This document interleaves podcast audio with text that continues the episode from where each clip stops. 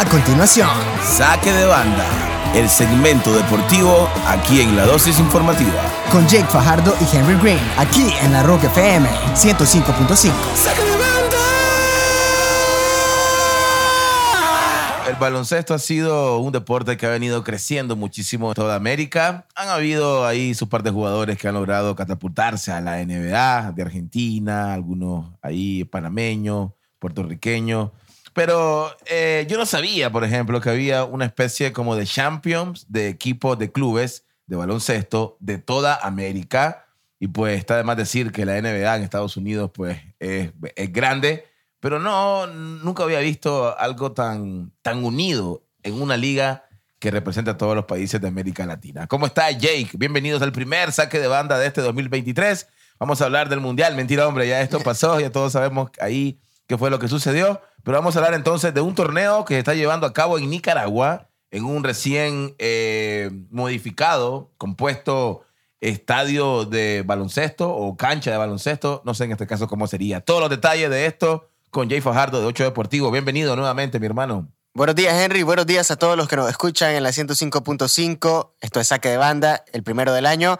Y bueno, cabe bastante recalcar lo de la Basketball Champions League América. Vos lo decías, es un torneo que ya hemos tenido la dicha de albergarlo antes. Este año le toca a Nicaragua nuevamente estar presente con el equipo Real Estelí. Y ahora le toca llevar esta segunda ventana. Esta es la fase de grupos del, torneo. Real Estelí ya fue a jugar a México la primera ventana a finales del año 2022 y ahorita arrancando el 2023 le toca albergar esta segunda ventana donde pues toca eh, homenajear o estar como, como local ante equipos como Libertadores y Honey Badgers, que son un equipo mexicano y canadiense respectivamente. Eh, hablábamos de- del tema de que este torneo hace sentir bastante unida a todo el área de Latinoamérica, pero hay que recalcar todavía de que en cuanto a nivel de Centroamérica, Real Estelí es el único que está presente. Así que no solo representa a Nicaragua, sino que representa de gran forma a los equipos centroamericanos. En ediciones anteriores se llevó a cabo hasta el Final Four acá, que es la última etapa o la última fase, si se le quiere ver así, de este torneo. Y en esa ocasión, Real Estelí quedó como subcampeón del torneo. Eh, quedó como segundo lugar. El que gana este torneo va a una especie de intercontinental donde se enfrenta a equipos de África, equipos de Asia. Desafortunadamente en esa ocasión Real Estelí se quedó a un paso de conseguirlo. Ahora van en busca de otra vez esa proeza. Eh, ya arrancaron las acciones acá el día de ayer. Real Estelí el día eh, lunes arrancó con el pie derecho esta segunda ventana llevándose un triunfo sobre el equipo de Libertadores, el equipo mexicano que en teoría era el equipo a vencer o el equipo más duro de esta fase de grupos porque en la visita a México fue donde perdieron el invicto contra el equipo local, contra los Libertadores. Ahora se quitaron esa espinita llevándose el triunfo el día de ayer, 98-84, una Cerrado, cerrado. un partido ahí, estaba todavía al final, por cuestiones de que ya básicamente estaba, estaba perdido, no se intentó alargar más la distancia, pero sí al final Real Estelí lo hizo muy bien. Cuando Libertadores quiso presionar o quiso acercarse en el marcador, eh, aparecieron las figuras del equipo Real Estelí, Jezreel de Jesús, por ejemplo, eh, Jefferson, entre algunos, Holloway también, que lograron mantener ese margen de ventaja del equipo rojiblanco para sacar el triunfo el día lunes. Excelente. El Real Estelí, que pues, eh, a ver, yo no sigo tanto las ligas, pero sí tengo claro que, por ejemplo, la liga del Parque Luis Alfonso Velázquez de baloncesto es bastante buena. Eh, tampoco sabía que había como una primera edición de baloncesto, que de hecho creo que es nueva, ¿no? Tengo entendido. Tiene como tres, cuatro ediciones la, la LSB, la Liga Superior de Baloncesto, que ya es, eh, como por decir así, el torneo profesional que hay Sí. eh, a nivel de Nicaragua. Pero el, el Real Estelí como que acaparó también este deporte y lo ha representado muy bien, pues a nivel regional al menos. Había un jugador al tote loco de la costa. ¿Qué se hizo este, este brother? Que era gigante. Ahí anda Bartel López, anda Ajá. en este equipo también, en el equipo de Real Estelí. Eh, hay que estar claros, y esto hay que aclarárselo también a la gente, de que a nivel de la liga profesional de acá, sí se mira al nacional bastante, se le mira tomar protagonismo, el mismo Bartel López también, por ahí se le observa, pero ya en este tipo de torneos internacionales creo que el Real Estelí ha optado más por el buen extranjero. Sí. Eh, que la gente que, que crea pues, de que, que Real Estelí está ganando con puros nombres de acá de Nicaragua, pues tampoco. Eh, los que han destacado son buenas adquisiciones que se han hecho, como el caso de Jared Ruiz, Jerrel de Jesús, eh, Barte López por momentos tuvo acción, de ahí Jefferson, otros que se han unido para esta ventana. Y, bueno, también hay, vale la pena recalcar también que, por ejemplo, el caso de Jared Reed, Jared Reed ya es un nacionalizado nicaragüense, ha estado vistiendo, es más, los colores de la selección de Nicaragua a nivel del básquet, así que no está de más pues, tomarlo en cuenta como uno de los buenos que tiene este equipo Real Estelí. Ahí está, entonces, ¿cuál es la siguiente faceta de este torneo tan importante, Jake? Son tres días de acción. Eh, la ventana, que es la segunda ventana esta, son tres días consecutivos. El día de ayer fue el primero. El día de hoy vuelven a jugar en el Polideportivo, pero ahora se enfrenta a Libertadores contra Honey Badgers, que son los dos visitantes. Y el día miércoles vuelve a haber acción el equipo local, el Real Estelí, midiéndose a Honey Bayers, que en teoría es el equipo más débil del grupo. Así que podríamos ver cerrar la segunda ventana al Real Estelí con un buen triunfo el día miércoles. Los partidos, los partidos son a las 7 de la noche y se están transmitiendo por la pantalla de TN8 para la gente pues, que quiera disfrutarlo y que no se pueda trasladar al polideportivo. Ya saben, a través de TN8 usted puede disfrutar de estos buenos compromisos. Y para ver eh, el partido en vivo, ¿cuánto cuesta la entrada? Hay entradas de 50 Córdobas, 100 Córdobas y 300 Córdobas. En el Alexis, ¿verdad? En el Alexis Argüello, en el Polideportivo, para la gente que quiera ir a disfrutarlo. Eh, hay de todo tipo de localidades. Desde donde usted se siente se mira absolutamente bien. Así que si a usted le gusta vivir los deportes de una buena manera, vaya y, visite el polideportivo para disfrutar de estos emocionantes partidos. Se ha estado llenando todos estos juegos, claramente. Ha habido buen público. El día de ayer, que era el local, obviamente cuando esté local creo que va a ser más notable la buena presencia del público. Hubo una gran cantidad de gente presente. Es importante porque el apoyo pues, se tiene que hacer notar, la localidad tiene que ser relevante en este tipo de torneos y el día de ayer se hizo presente. El día de hoy habrá que ver porque son los dos equipos visitantes. La gente que disfruta del buen baloncesto y quiere ver baloncesto de fuera, pues obviamente va a ir. Y el día de mañana imagino que va a ser el otro gran lleno, que es Real Estelí cerrando esta segunda ventana. Ahí está entonces las noticias del baloncesto americano. Esto es Saque de Banda. Bueno, y en otros ámbitos del deporte vamos a hablar un poco del fútbol. Eh, han habido varios clásicos en la Premier League, por ejemplo, el Arsenal le ganó al Tottenham eh, dos goles a cero. También el Manchester City cayó contra el Manchester United en un clásico bastante prendido donde la gente gritaba, ustedes no son de esta ciudad o algo similar a esto. Contanos tu análisis de este de estos encuentros bastante frenéticos que han habido. Sí, mira, fue una jornada bastante interesante a nivel de fútbol internacional. Si nos enfocamos primero en la Premier, hubieron partidos muy, pero muy buenos en la liga inglesa. Eh, mencionaba ese compromiso United contra Manchester City, eh, un compromiso que siempre es candente, en algunas ocasiones más eh, inclinado hacia algún lado que otro, pero el día de hoy creo que está bastante parejo, porque estamos viendo un Manchester City que ya es un habitual de los que va en la parte alta de la tabla, y un United que viene en un crecimiento muy, pero muy notable desde que llegó este nuevo entrenador, Ten Hag, y además casualmente desde que salió Cristiano Ronaldo del equipo. El United que viene como espuma en crecimiento, le remontó ese partido porque arrancó ganando el City con un gol de cabeza de Jack Grealish, después le da vuelta con una acción un poco polémica también, en la cual Bruno Fernández marca, pero... Pero estaba habilitado. Bruno Fernández, está totalmente habilitado. Marcus Rashford interviene en la jugada sin tocar el balón. No toca el balón, claro. No toca el balón, pero la regla dice de que siempre que un jugador intente jugar la pelota sin necesidad de tocarla, está interviniendo en la jugada y se debería de marcar fuera de juego. Al final no se decreta eso y, y, termina en un gol de Bruno Fernández. Posterior a esto, Marcus Rashford anota la segunda nota valga la redundancia, la segunda anotación con la cual el United le da vuelta al partido y con la cual termina ganando el compromiso y poniendo todavía más pareja la tabla de la Premier League. ¿Cómo va la Premier ahí? Díganlo, que ven primero con ocho puntos de diferencia. No son ni uno, ni dos, ni tres, ni cuatro. Son ocho puntos. Básicamente tres juegos. Sí, con esa derrota del City, el Arsenal que sacó su partido se aleja todavía más en la tabla de posiciones. El Arsenal que ha sido la revelación de este torneo eh, de la mano de Mikel Arteta y de jugadores muy buenos como el caso de Gabriel Jesús Arteta que y Martín es ex jugador del Arsenal. Ex jugador del Arsenal, ex jugador del Everton, fue asistente de Pep Guardiola en el City y ahora está liderando a este equipo a una posible Premier eh, victoriosa.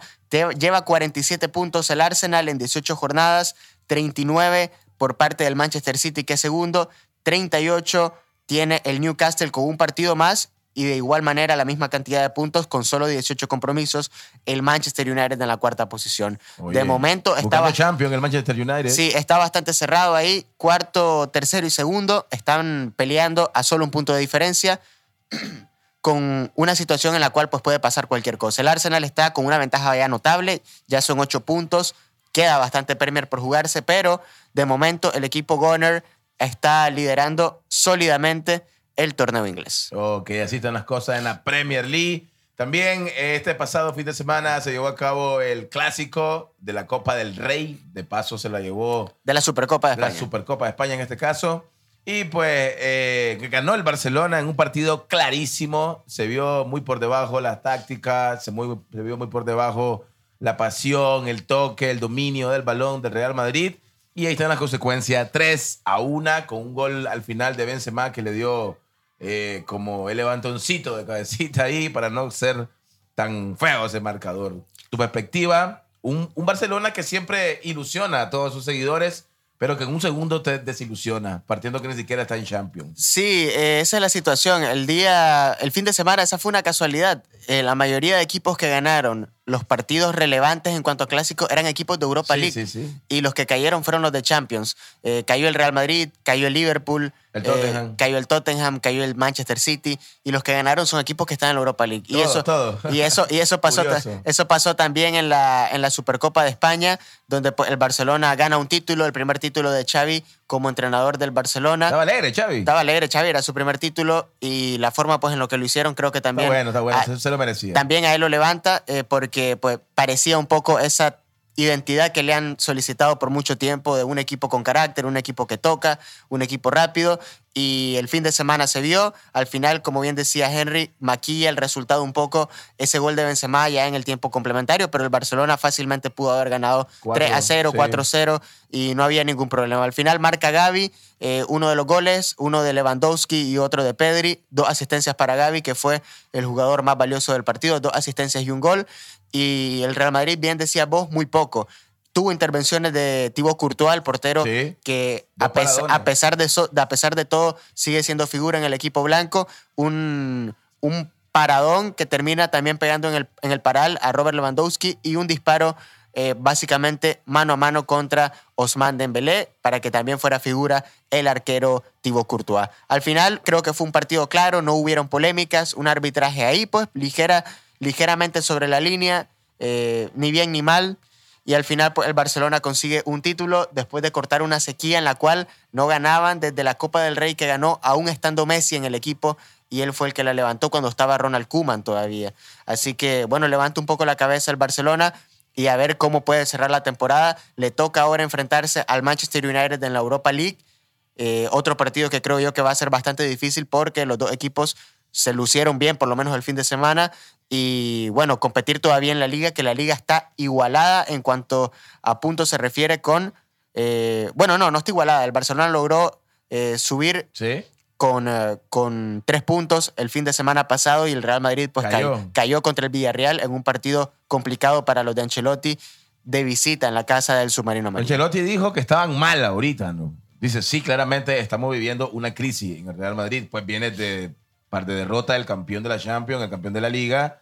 Y pues poco a poco, pues este Barcelona, pues parece que va logrando su objetivo. Está muy crudo esto para decirlo.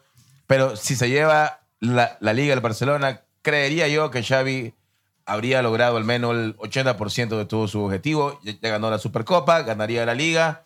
Y si gana la UEFA Champions League, yo creo que no le debe nada a nadie porque eh, perdón, pues la liga, pues en este caso, eh, pues creo que tres campeonatos, ala, pues también tienen peso. No son los que él quisiera en este caso con la Champions, pero automáticamente iría a la otra Champions siendo campeón de la liga. Sí, siendo campeón de Europa League. Eh, creo que ahí está el objetivo. Xavi eso lo decía. Aún quedan títulos por disputarse.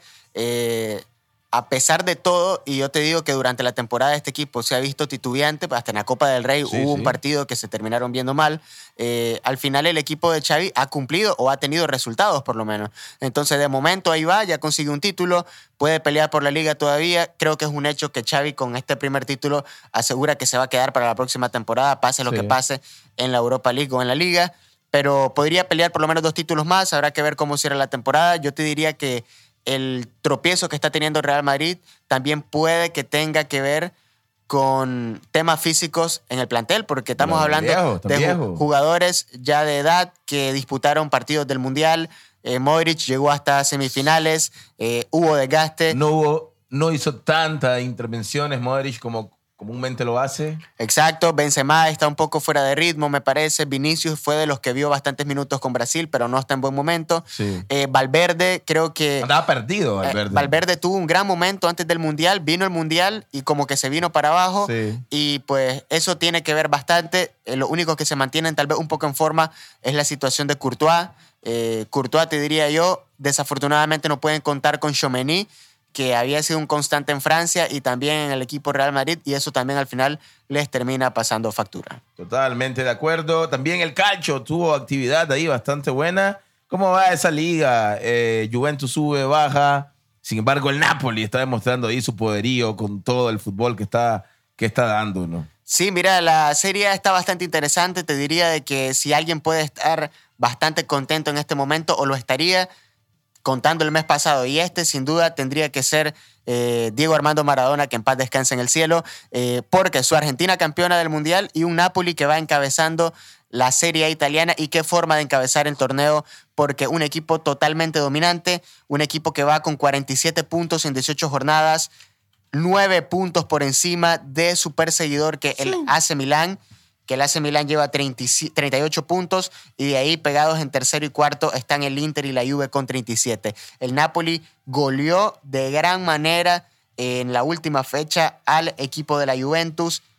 Qué goleada se terminó llevando la Juve en ese partido. El eh, Napoli es una máquina arrolladora en cuanto a goles se refiere. Ganaron 5-1 ante la vecchia señora en un partido que solo tuvo una cara. Aparte de eso, el Inter ganó 1-0, eh, partido cerrado contra La Verona. El Milan se complicó ahí, pudo haberse mantenido un poco más cerca del Napoli, pero empataron 2 a 2 contra el Leche. Eh, la Lazio, que es otro habitual de los que se mantienen en la parte alta de la tabla, le ganó 2-0 al Sassuolo. Y la Roma venció 2-0 a la Fiorentina, que se llevó un expulsado en ese partido. La Loba, que ha tenido un rendimiento relativamente bueno de la mano de Mourinho, quien en teoría habría rechazado dirigir a Portugal por permanecer en la Loba. Él se siente cómodo en este equipo y pues, está intentando meterlo en zonas europeas. Eh, ahora, Jake, Memo Ochoa está jugando ahí también en el calcio y creo que le echaron como siete goles, ocho goles. Sí, desafortunadamente para el portero mexicano, Mexicano. eh, se llevó una gran goleada en el último partido que tuvo eh, el equipo del Salernitana, que es el que lo fichó tras la Copa del Mundo. El Atalanta le metió ocho goles a Memo Ochoa, el partido terminó 8-2.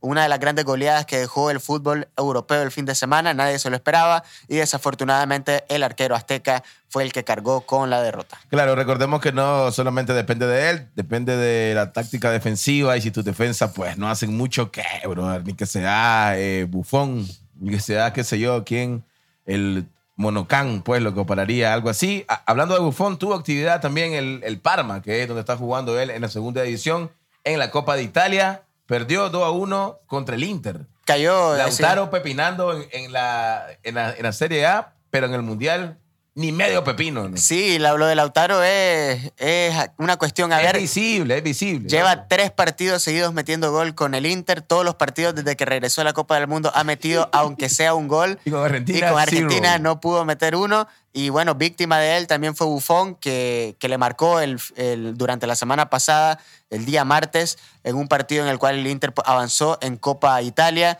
El Inter que es el más reciente campeón de esta Copa y estuvo cerca de quedarse fuera en ese partido porque Lautaro lo empata ya en el minuto 88, casi cerrando el partido, y en tiempo extra termina ganando el Inter. Eh, Bufón sigue teniendo acción a pesar de ser un veterano. par de que- paradones buenas hizo. par de atajadas muy buenas y pues es de los veteranos que aún sigue en la Y hablando de veteranos, esta semana, el día jueves, jugará eh, para unos, el más grande de la historia, Cristiano Ronaldo, contra el Paris Saint Germain, contra su otro gran rival, si se le quiere ver así, que es Leo Messi, en un partido entre las estrellas de la Liga de Arabia Saudita contra el PSG, en un partido que se venía calentando desde que básicamente se anunció que Cristiano iba a la Liga de Arabia Saudita. Tendrán un partido amistoso entre las estrellas que tiene esta liga y el PSG, será el día jueves también. Y pues todos los focos van a estar sobre ese compromiso y ver un posible último enfrentamiento entre Messi y CR7. No lo dudemos. Vámonos con el deportista de la semana y así venimos finalizando el primer saque de banda de este 2023. También saludo a toda la gente que está ahí en el podcast en sintonía de esta transmisión. El deportista de la semana. ¿Quién podría ser el deportista de la semana? Bueno, mira, tal vez no por acciones, pero sí por un galardón que recibió durante la semana y se lo deberíamos de dar también a la gente que le encanta el fútbol nacional, a Luis Manuel Galeano, quien fue galardonado como el mejor goleador de CONCACAF Oye. del 2022 por la Federación Internacional de Fútbol y Estadística. Eh, este mismo premio que hace poco premió a Messi como el mejor del año, Sí. le dio el galardón de mejor goleador de CONCACAF a Luis Manuel Galeano Oye. por la cantidad de goles que marcó durante todo el 2022. No hubo otro delantero de todo el área de CONCACAF que metiera la misma cantidad de goles. Esto toma en cuenta torneos internacionales, fútbol de primera división de cualquier país.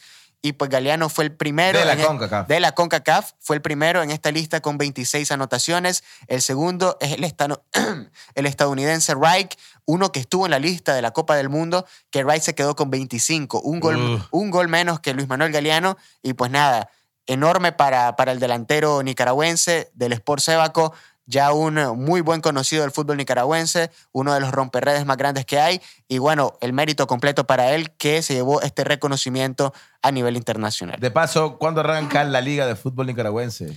Tengo entendido que ya a finales de mes estaremos viendo eso, eh, estaría arrancando ya el torneo del balompié nicaragüense, el próximo torneo corto pinolero, donde pues, habrá que ver quién se termina llevando ese galardón que en los últimos años pues, ha tenido unos protagonistas similares, pero habrá que ver pues, si pueden haber sorpresas. A finales de mes estaría ya arrancando la Liga Primera. Veremos qué pasa con eso. Bueno, ya saben que Jake, me imagino que vas a estar ahí en las transmisiones, que va a ser eh, 8, Deportivo en este caso, en TN8. ¿Y a qué hora es todo esto y cómo la gente puede seguirlo ahí todo esto en vivo? Sí, estamos con las transmisiones del baloncesto para que nos sigan, para que nos sintonicen a través de TN8. Estamos a las 7 de la noche. Hoy y mañana habrán dos partidos. El día de mañana Real Estelí. Vuelve a haber acción. El día de hoy son los dos equipos visitantes. Así que el que quiera disfrutar y quiera gozar del deporte de ráfaga con nosotros, nos puede sintonizar en la pantalla de la Casa del Baloncesto Nicaragüense. Gracias, Jay, como siempre, por toda la información y por todo el análisis del deporte global. Y feliz año nuevo, mi hermano. Vámonos a una pequeña pausa comercial y seguimos con más de